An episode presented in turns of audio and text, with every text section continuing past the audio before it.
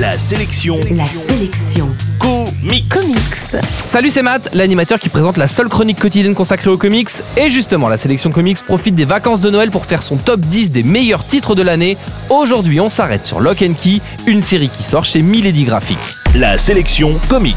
Lock and Key a été une véritable découverte pour moi en 2013. Je n'avais jamais entendu parler de cette série menée par deux inconnus, Joe Hill au scénario et Gabriel Rodriguez au dessin. Joe Hill qui est en réalité le fils de Stephen King, mais ça c'est une autre histoire. L'histoire justement, les enfants Locke et leur mère s'installent dans une vieille bicoque de Nouvelle-Angleterre après l'assassinat de leur père. Ils découvrent rapidement que la maison regorge de secrets et de pouvoirs magiques qu'on active quand on insère la bonne clé dans la bonne porte. Évidemment, qui dit pouvoir dit menace et la famille va devoir échapper aux manigances d'un ennemi qui semble hanter les lieux depuis de nombreuses années.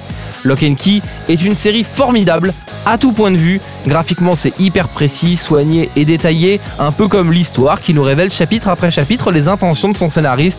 On comprend dans le volume 5 un peu plus des plans de l'auteur et surtout on réalisera que les réponses aux questions qu'on peut se poser sont sous nos yeux depuis le début. C'est du grand art. En plus, la série est assez courte, elle est complète en 6 volumes et le dernier devrait sortir avant l'été.